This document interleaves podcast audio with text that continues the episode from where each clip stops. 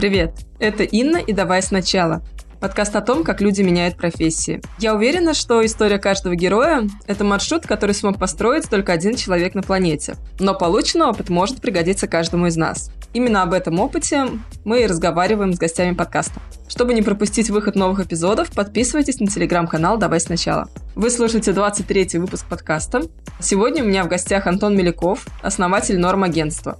Сейчас Антон и его бизнес-партнер Виктория делают продающие вебинары для бизнеса. Но Антон не всегда был предпринимателем. В начале своего профессионального пути он был человеком, который надевает петличные микрофоны ведущим в Останкино. И в этом выпуске мы узнаем, почему он перестал это делать, куда он пошел дальше и как он стал предпринимателем.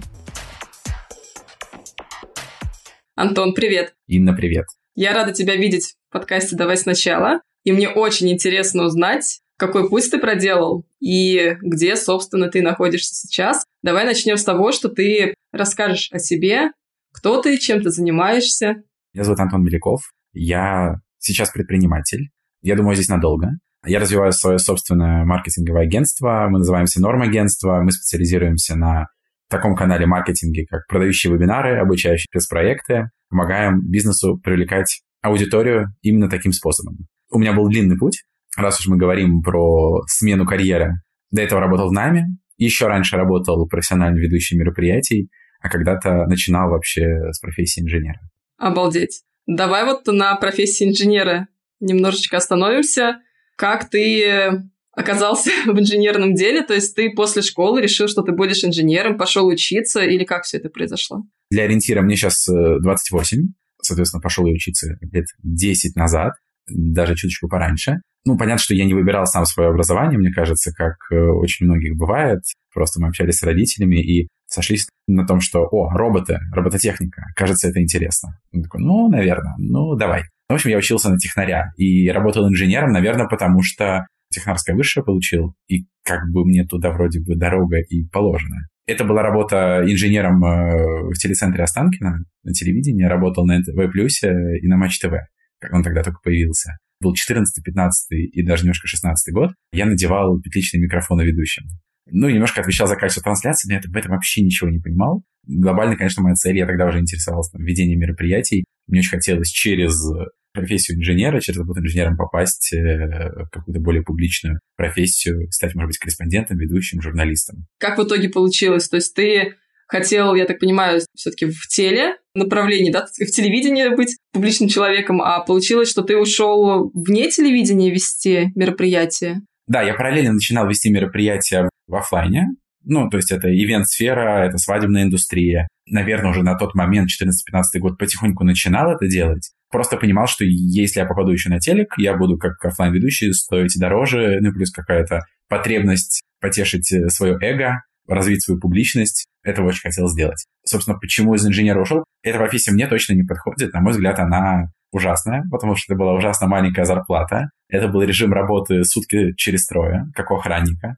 Это было очень странное руководство. Если нас слушают в основном диджитальные ребята, то нам, скорее всего, всем повезло с э, коллективом, с руководством, а там у меня была такая взрослая-взрослая бабушка, начальница, и там прям отношение было вот как начальник и подчиненный. Ну, я прям подчинялся. Ну, в смысле, я сопротивлялся, вот, но был вынужден подчиняться. То есть ты начал проводить мероприятия, и как потом все это развивалось? Я начал проводить мероприятия, на самом деле у меня хорошо это получалось, и кажется, что я в этом развивался. Просто в определенный момент я лежал в кровати, ночью не мог уснуть, мысли по телевидению потихоньку меня покидали. Ургантом я не стану. Если я стану корреспондентом на каком-нибудь канале, то вряд ли это придаст мне какой-то огромной медийности, что супер увеличит, например, мой чек ведения.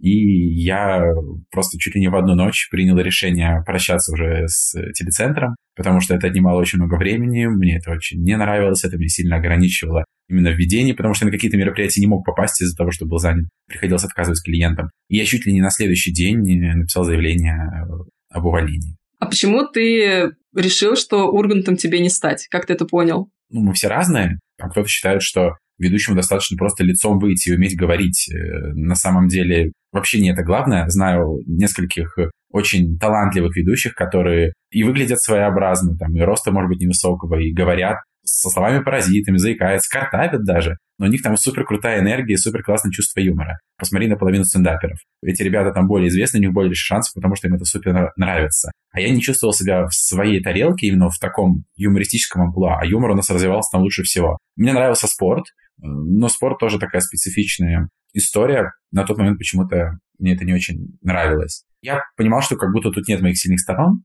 Ургантом я не стану, пришло, наверное, отсюда. Я потом, когда уже уходил из профессии ведущего, тоже, наверное, вспоминал про свои сильные стороны, думал примерно о том же и тоже принимал это решение. Но это было позже. Вот ты сейчас сказал про свои сильные стороны, вернее, что ты о них думал, а какие они? я, наверное, тогда не знал, если честно. Просто я понимал, что где-то там мое, где-то не мое, что-то получается, что не получается. И, наверное, я до сих пор э, пытаюсь понять, где же они, но есть ощущение, что в текущий момент времени все-таки я знаю себя лучше, чем когда-либо. Если говорить про текущие сильные стороны, там, в текущем, в моем амплуа, а именно я отвечаю за развитие агентства, мои сильные стороны — это продажи, возможно, чуточку в меньшей степени маркетинг, тем не менее, тоже по-прежнему моя зона экспертизы. И я думаю, что это нетворкинг и такая определенная публичность, э, которая была присуща мне, когда я был ведущим, так вот теперь она наслоилась еще на экспертность. Это такая публичность не просто в роли говорящей головы, но в роли человека, который несет какую-то именно пользу в мир. Получается, и в продажах, и в нетворкинге ты преуспеваешь из-за того, что несешь пользу в мир. Возможно. На самом деле мне это просто нравится, и там сейчас я понимаю, что ну, мы B2B компания, и мы продаем свои услуги другим компаниям, и правда личные связи здесь очень сильно помогают продвигаться порой такие личные знакомства позволяют ну, находить нужных людей, с которыми есть какие-то точки контакта. Просто осознав это, я понял, что мне это хорошо получается, что я когда-то этим занимался, когда работал ведущим. Почему не приложить в эту сторону усилия? И сейчас я понимаю, что мне это хорошо получается, и мне это нравится. А почему ты решил в какой-то момент оставить карьеру ведущего и уйти в маркетинг? Как это получилось? Я задумывался точно о том, чтобы заниматься чем-то параллельно с ведением, потому что, с одной стороны, это приносило мне хороший доход, и ведущие нормально получают, а если ты хороший ведущий, ты получаешь хорошо. И чтобы слушатели понимали, я побеждал в различных премиях, я входил в рейтинги, и я побеждал в премии лучшего свадебного ведущего по версии одного свадебного журнала. Он как бы не самый топовый, да, но он достаточно известный. Это было в 2018 году. В 2019 я попадал в рейтинг Top 100 Awards, это 100 лучших ведущих России. Я был на 49 месте, при том, что в России около 30, по-моему, тысяч ведущих. То есть достаточно много людей, которые так или иначе связаны с ведением. И я все равно параллельно качал какие другие стороны. Я запустил в 2018 году собственную онлайн-школу. Как раз тогда, мне кажется, бум онлайн-школы пришелся где-то на тот год. До 2020 года я активно ее развивал в надежде, что помимо ведения буду заниматься вот таким бизнесом. Но случилась пандемия в 2020 году. Онлайн-школа, не могу сказать, что она генерила достаточное количество денег для существования. При этом источник дохода от ведения отрубился полностью, потому что все помнят март 2020 года, ивенты отменялись один с другим. И мне казалось, я тогда только поймал волну. Я провел свои офлайн мастер-классы в феврале. Они собрали 60 человек, я собрал в офлайне. Получил хорошие отзывы, я думал, сейчас их буду повторять. Поймал какую-то классную волну. И в плане мероприятий подписал несколько крутых контрактов. И тут бац, пандемия. И все одни за другим. Давайте возвращать предоплату, пожалуйста. Я всем вернул предоплату. Это было дико больно, но я лишился вообще источника денег. Я пытался выжимать все соки из своей онлайн-школы, но обучать ведущих в пандемию, той профессии, которая умирает, это была так себе дорожка. Да, конечно, можно было говорить, ребята, все нормализуется, все хорошо, профессия ведущего вернется. И по факту она вернулась, и правда, в 21 год там был огромный бум ивентов, потому что те, кто переносили свадьбу с 20-го, их было намного больше 21-го, и ребят хорошо зарабатывали, но это долгий период, и в моменте, честно, люди не верили, и у меня не было правильного ответа, а я не мог врать аудитории, чтобы, ребят, все будет хорошо, я знаю, я не знал. Школу я закрыл, выжив из нее все соки, потому что надо было на что-то жить. Вот, и я понял, что надо что-то менять и искать другую работу. И так ты оказался в маркетинге? В конце мая закончился мой последний, точнее, поток э, школы ведущих. Я понимал, что надо предпринимать что-то еще, и я просто смотрел вакансии. Я понятия не имел, куда я мог пойти работать, в стартап э, или в какую-то крупную компанию. Я понятия не имел никуда никем. Ну, просто я человек из другого мира, я из ивента, и я не организатор, который мог бы пойти проект-менеджером или там, какой-то виноград. Я просто фрилансер-ведущий я понятия не имел, где применить эти навыки. Но у меня был двухлетний опыт э, развития собственной онлайн-школы. Я очень хорошо понимал в вебинарах, и мы классно продавали через вебинары. И, в принципе, у нас были хорошие бизнес-метрики, и я подумал, что этот опыт надо бы описать в резюме, надо бы пойти в сторону онлайн-образования. И так получилось, за два месяца мучений и тыканья вакансии на HeadHunter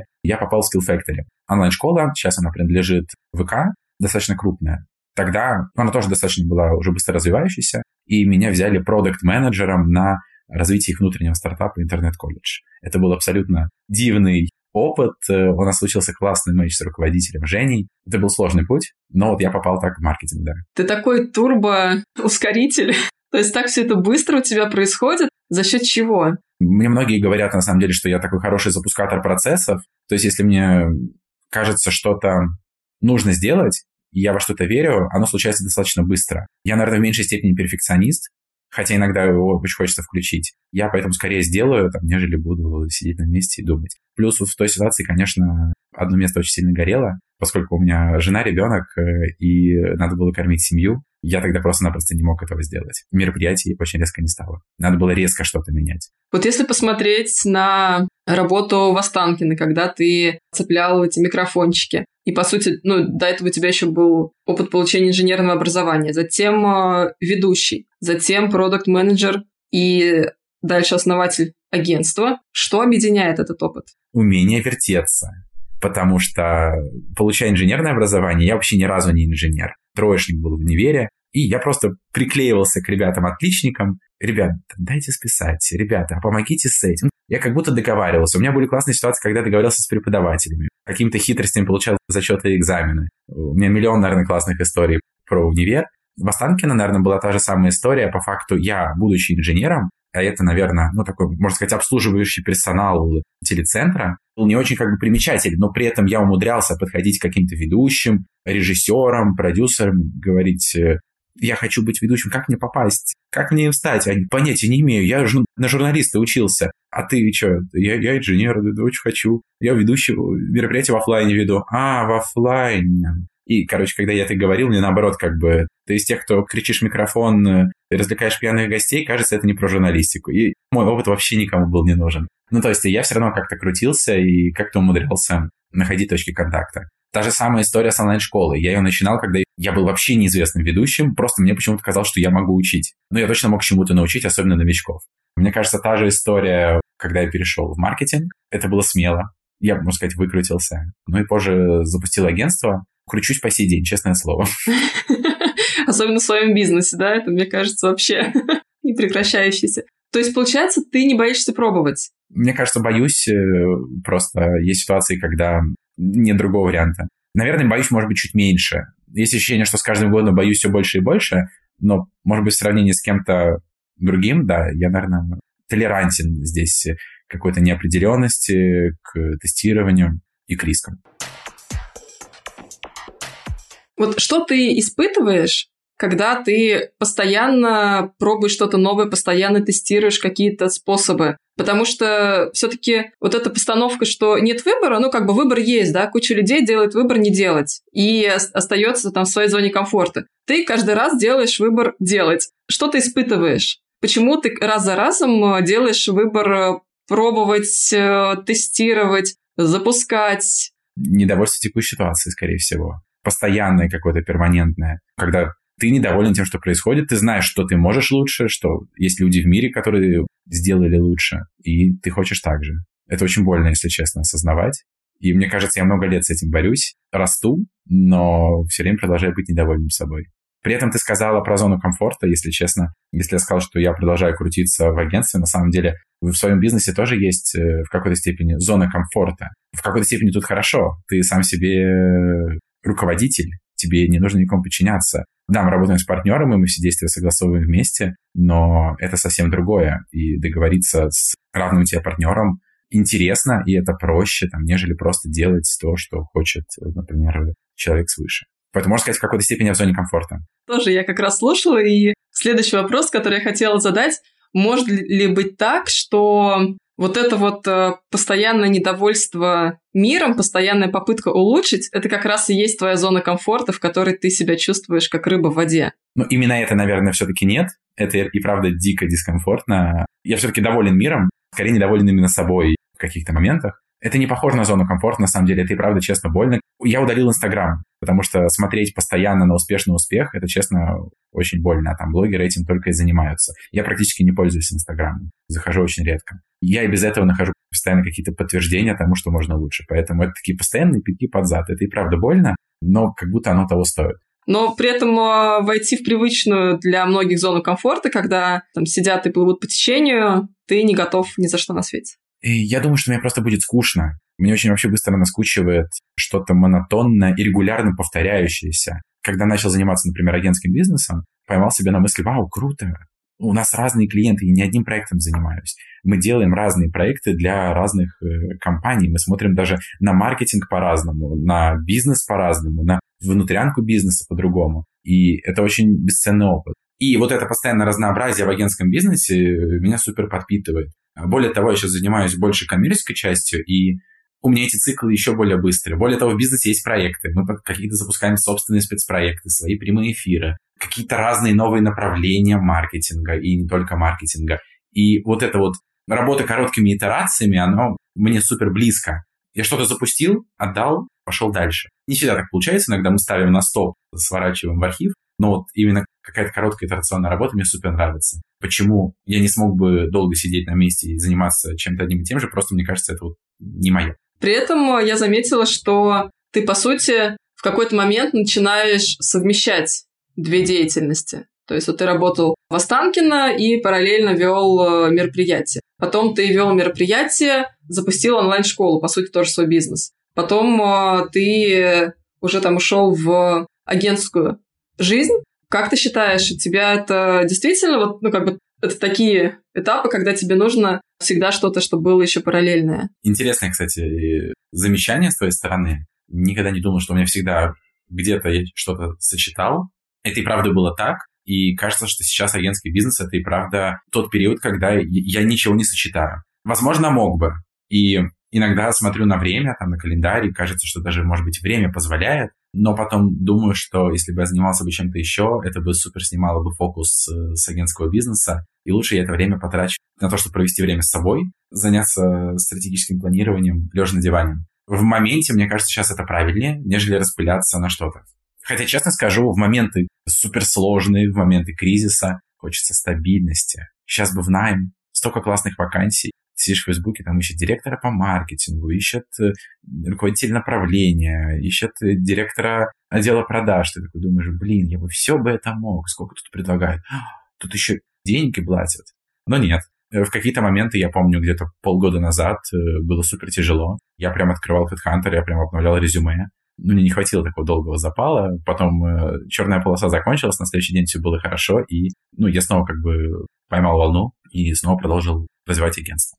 В каком случае ты все-таки сможешь вернуться в найм? Ну, я анализирую какие-то там свои предыдущие попытки делать бизнес. Не могу сказать, что у меня прям супер большой опыт в этом, но, кажется, я отказывался от каких-то жизненных этапов, когда не видел дальше, куда двигаться. Каких-то гипотез, которые, ну, с точки зрения там, digital языка, гипотез, которые еще можно протестировать, чтобы что-то получить, в которое я верил. И вот если я таких гипотез не видел, я что-то кардинально менял. Знаешь, в сложные времена ты немножко успокаиваешься, у тебя успокаиваются эмоции. Если ты понимаешь, что на самом деле гипотез миллион, мы еще столько всего не сделали, столько всего можно сделать, ты ну, берешь волю в кулак, немножко успокаиваешься эмоционально, чтобы не принимать эмоциональных решений, и продолжаешь фигачить. Когда ты отвечал на мой вопрос про параллельные занятия, ты сказал, что сейчас даже ты понимаешь, что есть там время, возможность чем-то еще заниматься, но ты предпочитаешь провести это время с собой. Вот как ты обычно проводишь время с собой? Что ты делаешь в этот момент? Если про особые способы думать, у меня очень хорошо думается, на самом деле, когда я не особо ничем не занимаюсь. Просто гуляю или просто лежу, обязательно без телефона. Тяжело очень получается, но зато позволяет именно сосредоточиться на какой-то мысли, которая больше всего беспокоит, и что-то сгенерировать какое-то решение. За собой я полюбил бегать. Мне очень нравится бегать, и когда начало получаться, когда перестал там супер внимательно следить за техникой, ты начал просто думать на разные темы. Мне очень нравится гулять с ребенком. Особенно сейчас он повзрослел, ему 3-3. Он убегает куда-то далеко, и ты тоже в моментах просто одним глазком за ним смотришь, а мысли на самом деле о чем-то своем. Ну, конечно же, о работе. практически всегда кажется мысль о работе. Ты даже когда отдыхаешь, ты постоянно думаешь какие-то мысли. И, кстати, отдых — это тоже любой на самом деле, куда-то там поехать за город, либо куда-то еще. Ты, когда отключаешься от работы, мозг немножко отключается от привычной операционки, ты начинаешь генерить какие-то решения, только успеваешь записывать. Но при этом сегодня, вот, например, ты спрашиваешь, у тебя, когда есть время, что ты делаешь? У меня сегодня, например, вот отменилось э, несколько встреч с утра, и у меня прям высвободилось, наверное, полдня до нашей с тобой записи. Я просто разгребал те задачи, до которых не доходили руки. Потому что, ну, такие всегда есть. Есть задачи, которые ты откладываешь, потому что они не очень приоритетные, или потому что не очень хочется, или одно и другое. Такие моменты ты можешь наконец-то этим заняться. Ты еще упоминал, что тебе очень нравится работать вот быстрыми, короткими итерациями. То есть это такой темп очень э, турбо, опять же, вот как мы с тобой в самом начале обсуждали, что ты такой турбо-человек. А у тебя есть какая-то потребность замедляться при этом? Делаешь ли ты что-то специально для этого? У меня тут нет какого-то подхода. Про турбо-человека я дам послушать своей жене, потому что обычно она мне говорит, что я дикий тормоз. Каждый день это слышу. По-доброму, конечно. У меня нет каких-то специальных э, подходов и методологий, как замедляться. Наверное, также просто отключаться от э, работы и ничего не делать – лучшее замедление. Потому что я и правда из тех, кто ну, работает короткими итерациями, а если они короткие, значит, у тебя их много. То есть у тебя там не три длинных процесса, за которые ты отвечаешь, ты постоянно в миллионе процессов, они все коротенькие, они закончатся там через какое-то время, все, но в моменте их прям реально куча. И тебя там один переключает на другой, там другой на третий. Ты какой-то иногда можешь не закончить. Это не очень хорошо. Я стараюсь научиться завершать начатое. Иногда какие-то задачи подвисают. Я сегодня утром, например, начал писать одному человеку в Facebook мессенджере, отвлекся на что-то в Телеграме, и вот только через несколько часов, заходя в Facebook мессенджер, я понял, что не дописал это сообщение. Так иногда, ну, подвисает задача, это вот то, с чем я пытаюсь бороться. От такого количества задач просто иногда мозг кипит, особенно если где-то приходится принимать правильно сложные решения, либо где-то складывается не так, как тебе хочется, и тебя это немножко злит э, и вызывает какие-то эмоции, у тебя в голове начинается пожар. Поэтому замедляться порой жизненно необходимо, просто отвлекаясь от всего, что происходит, захлопывая вовремя ноутбук, убирая в сторону телефон и хотя бы несколько часов занимаясь чем-то отвлеченным. Ты работаешь супер быстро, короткими итерациями. Если у тебя кто-то в агентстве, кому наоборот комфортно работать в длительном процессе, спокойно, размеренно, и кто, в общем-то, тебя в этом уравновешивает? Мы все, на самом деле, работаем в достаточно быстром режиме, но, мне кажется, мозг у нас у всех работает по-разному. У нас двое партнеров, э, я и Вика Аргашева. Мы вместе создавали агентство, вместе его развиваем. И ну, в данный именно период времени, если я больше вот за коммерческую составляющую, Вика больше именно за проекты, и мне кажется, это чуть более длинные итерации, то, что я бы точно не смог. Она очень крута в креативе, она очень крута в контенте, и у нее также получается классно менеджерить длительные процессы. Мне кажется, я бы где-нибудь в середине проекта бы сдулся, а у нее прям хорошо. И мне кажется, мы здесь друг друга дополняем. У нас есть, ну, если не про скорость, есть просто вещи, в которые нам не очень нравятся. Это Э, договора, счета и вот это все-все-все бумажные административные юридические штуки. У нас есть Ира, наша палочка-выручалочка, и она закрывает весь вот этот административный блок. Она практически с нами с самого начала агентства, и нам в этом плане очень повезло. Если представить, что ты все-таки решишь заниматься чем-то еще параллельно с агентством, то что бы это могло быть? Мне в последнее время очень нравится мысль развивать какой-нибудь комьюнити вокруг хобби. Я вот, например, полюбил бегать, и я подумал, блин, мне очень нравится бегать. А как из этого извлечь еще больше пользы? Я подумал, что можно бегать с предпринимателями, можно бегать с маркетологами, можно в этом комьюнити бегая находить себе клиентов для агентства, например. Можно просто делать отдельно комьюнити и классно проводить время. Можно делать комьюнити платно и там, зарабатывать на этом. То есть мне нравится история пойти куда-то либо через хобби, либо просто через комьюнити, это другая идея. И, конечно же, я иногда думаю о каком-нибудь более продуктовом э, стартапе. Ну, то есть агентство — это услуга, там у нас нет никакой технологичности, э, технологической составляющей. Иногда хочется сделать что-то такое технологичное, более легко масштабируемое, нежели агентство. Но я точно понимаю, что это задача там не на текущий этап жизни, потому что в агентстве еще огромное количество работы, прямо вот на ближайшей перспективе. По-прежнему много что от меня зависит, и не время расфокусироваться. Чуточку позже все обязательно сделаю, но пока, пока нет. А что тебя больше всего драйвит в тех задачах, которые ты еще можешь решить в агентстве? Мне очень нравится, как перед нами открываются новые горизонты. Мы, например, когда стартовали, нам полтора года, мы были только тех ребятами, то есть мы работали только с образовательными компаниями, мы делали продающие вебинары, и вроде бы вебинары только для них, для этих компаний нужны. Мы, на самом деле, за первые полгода с большинством лидеров теха поработали и задумались, а куда дальше. И мы думаем, тупик, нам нужно расширять либо продуктовую линейку и помимо вебинаров там, заниматься трафиком, какой-нибудь еще другой рекламой, дизайном сайтов и так далее, либо расширять рынок.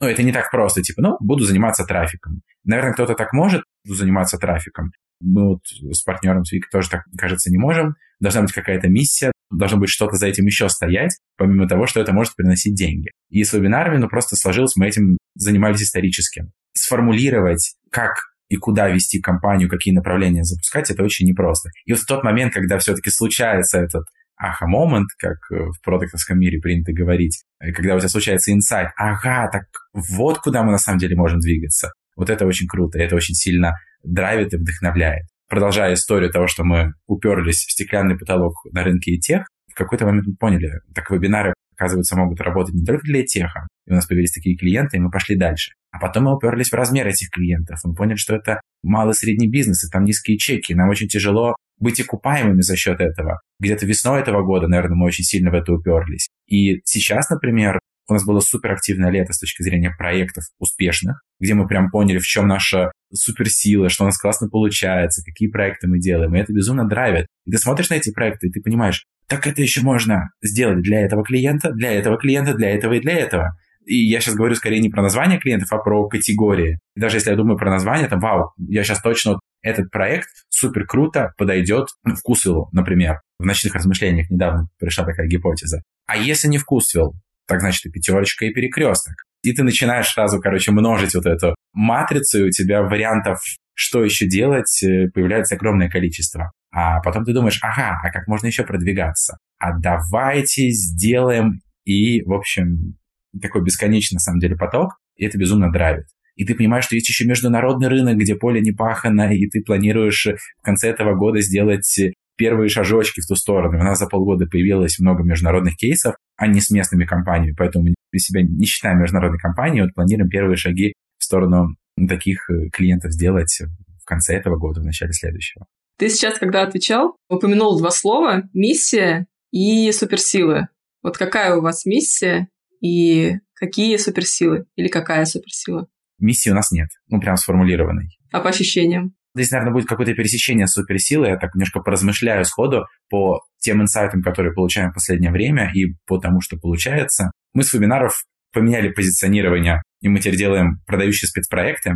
Те, кто работают в маркетинге, знают, что под спецпроектом обычно понимают, ну, маркетинговый проект, но от него никогда не ждут продаж от него ждут охваты, узнаваемость бренда или бренд awareness, э, но не ждут продаж и даже не рассчитывают воронку до продаж, а мы рассчитываем. Потому что наш спецпроект, э, там внутри лежат вебинары, мы четко понимаем, как воронка будет выглядеть, знаем среднерыночные значения, на которые можем рассчитывать, и всегда на них ориентируемся. И, в принципе, многим клиентам даем эти продажи. И в этом наша уникальность. Другая уникальность то, что вроде бы вебинары и такие спецпроекты — это не новое вообще в рынке, и многие крупные компании, на которых мы сейчас замахнулись, давно это делают. Но я начинаю с ними общаться, и я понимаю, что у них не хватает такой доскональной, дотошной экспертизы, как у нас, чтобы докручивать э, какие-то этапы воронки, там улучшать, например, доходимость до вебинара. Например, я пообщался с крупными фармкомпаниями, и они все много-много лет делают вебинары для врачей в регионах и для региональных представителей, продвигая свои препараты. Но из нескольких тысяч зарегистрировавшихся на вебинар, желающего посетить, сам вебинар смотрит 5%.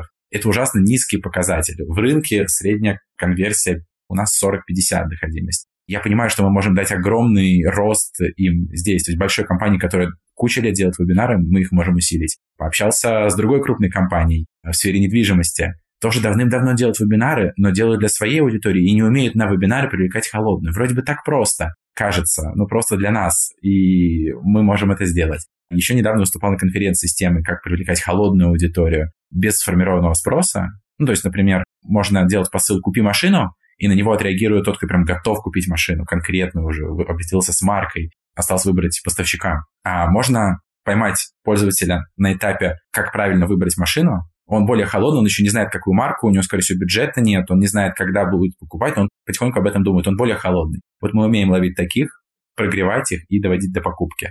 Есть разные способы это делать. Мы просто верим, что наш один из самых эффективных в некоторых случаях. Звучит так, как будто вы гений, потому что за полтора года вы смогли освоить, понять то, что многие компании не могут понять за годы работы. Вот за счет чего, за счет каких ваших качеств, твоих качеств, качеств Вики, что такого у вас есть, что вы настолько изучили эту сферу за это время. По сути, это же ну, не самое большое время. За полтора года Джун до медла не всегда дорастает. Хочется сказать, э, дамы гении, поставить точку.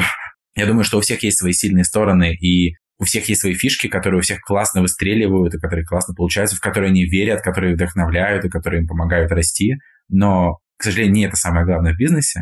Есть еще миллион процессов, которые нужно выстроить, чтобы вырасти. Есть миллион задач, которые нужно сделать. Есть как минимум какие-то очевидные, ну, скажем так, возможные сроки, в которые это все можно реализовать. И там, например, не имея внешнего финансирования, инвестиций, мы не можем э, вырасти ну, кратно, супер быстро. Может быть, у нас большие планы, но мы идем достаточно постепенно, своим темпом, который можем себе позволить, э, там, реинвестируя собственную выручку в развитие. Я не могу сказать, что мы гении. Не совсем верно говорить, что мы додумались до чего-то, до чего другие не додумались. В нашей сфере – да, но есть какие-то другие сферы, которых многие ребята много круче нас, и мы там вообще ничего не понимаем. Вот, в вебинарах э, мы просто додумались до этого, потому что мы много лет в вебинарах. Я не рассказал в рамках сегодняшнего эфира, но в Skill Factory я руководил после внутреннего стартапа, руководил направлением продающих вебинаров уже всего Skill Factory, проработал почти год на этой позиции. Мой партнер руководил вебинарами в Skillbox и запускал их практически с нуля. В Skillbox делалось по 5 или 10 эфиров в сутки живых.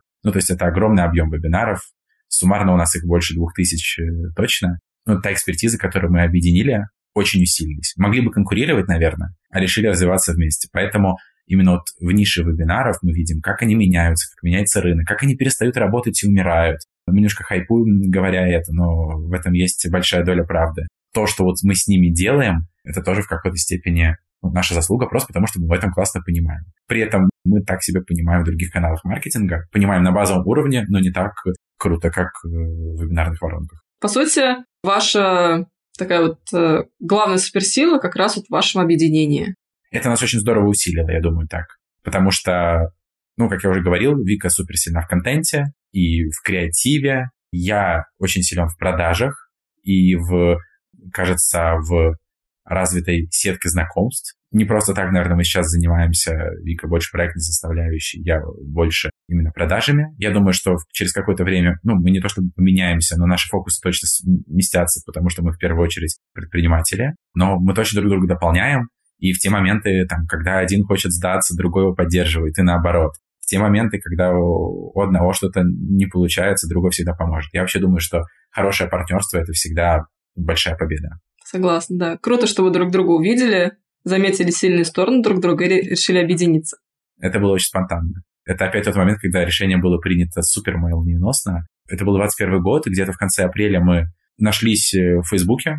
Просто случайно кто-то где-то кого-то тегнул, и мы договорились о звонке, просто познакомиться, потому что мы занимаемся одним и тем же, просто в разных компаниях, смотрим за вебинарами друг друга, подглядываем, просто интересно познакомиться, кто же это делает. Познакомились, ну, просто запомнили друг друга, и все. И никаких точек контакта не увидели, ничего. Прошел где-то месяц, я уходил из Skill Factory, был очень мощный май, и я понимал, что уже тогда мне как частнику, как физлицу, приходят запросы на консалтинг по вебинарам, на запуск вебинаров под ключ. И я думал, что на это можно зарабатывать и это развивать.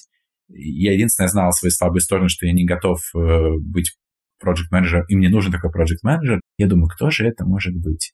Я такой, ого, ага, я недавно познакомился с Викой. Хотел ее набрать, говорю, Вика, такая идея, хочу делать агентство, нужен проект менеджер будешь? Она такая, идея классная, абсолютно поддерживаю, но проектом не буду, не надейся, я буду партнером. Я такой, ну давай.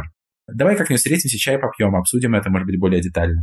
Давай, хорошо. И тоже вроде бы договорились списаться, и не знаю, пошло бы дальше или нет, но через минут 15-30 мне пишет э, директор по развитию SkyPro, это внутренний стартап Skyeng, и говорит, Антон, созрели до вебинаров, давай общаться. Еще через час мы с ними созваниваемся, а еще через два часа они говорят, давай работать, мы готовы. Я звоню Вик, Вик, тут SkyPro нас хочет. Ты в деле? Ты еще спрашиваешь. Конечно, да. Мы буквально в этот день, вообще не будучи знакомы лично, просто общавшись по Zoom, решили вместе вписываться в этот проект. Считаем этот э, день днем рождения агентства. потому что именно тогда мы прям начали двигаться бок о бок. Skype был нашим первым проектом, потом мы вместе начали развивать остальные. Что бы ты мог посоветовать человеку, который в какой-то степени узнал в тебе себя и хочет сейчас запустить свой проект? Вот в это вот турбулентное, абсолютно непонятное время, когда мы даже не знаем, будет у нас завтра или его не будет, какой-то ключевой совет, который ты мог бы дать такому человеку? Можно банально, конечно, сказать, просто фигачить, но кажется, что здесь огромное количество переменных, и нельзя прям ответить каким-то одним словом. Я бы точно посоветовал быть открытым новому, поскольку ты никогда не знаешь, где кроется та точка роста, которая выстрелит. И вот это моя история с агентством, и как мы познакомились с Викой. Ну, классное тому доказательство. Поэтому старайтесь скорее видеть эти возможности, не бояться пробовать, не бояться потраченного времени, потому что даже если не получится, то это будет бесценный опыт, и нельзя сказать, что вы ну, время потеряли впустую. Вы точно сделаете из этого какие-то выводы. Так будет звучать сегодня мой совет. Хотя, понятно, это не волшебная таблетка и не единственный рецепт. Круто, спасибо тебе большое. Спасибо тебе. На сегодня все. Пожалуйста, поделитесь своими впечатлениями об этом выпуске на платформе, где вы слушаете подкаст, или в чате телеграм-канала «Давай сначала». А еще напоминаю, что подкаст можно поддержать звонкими монетами на Бусте и через специального бота в закрепленном сообщении телеграм-канала. Теперь точно все. До новых встреч. Пока-пока.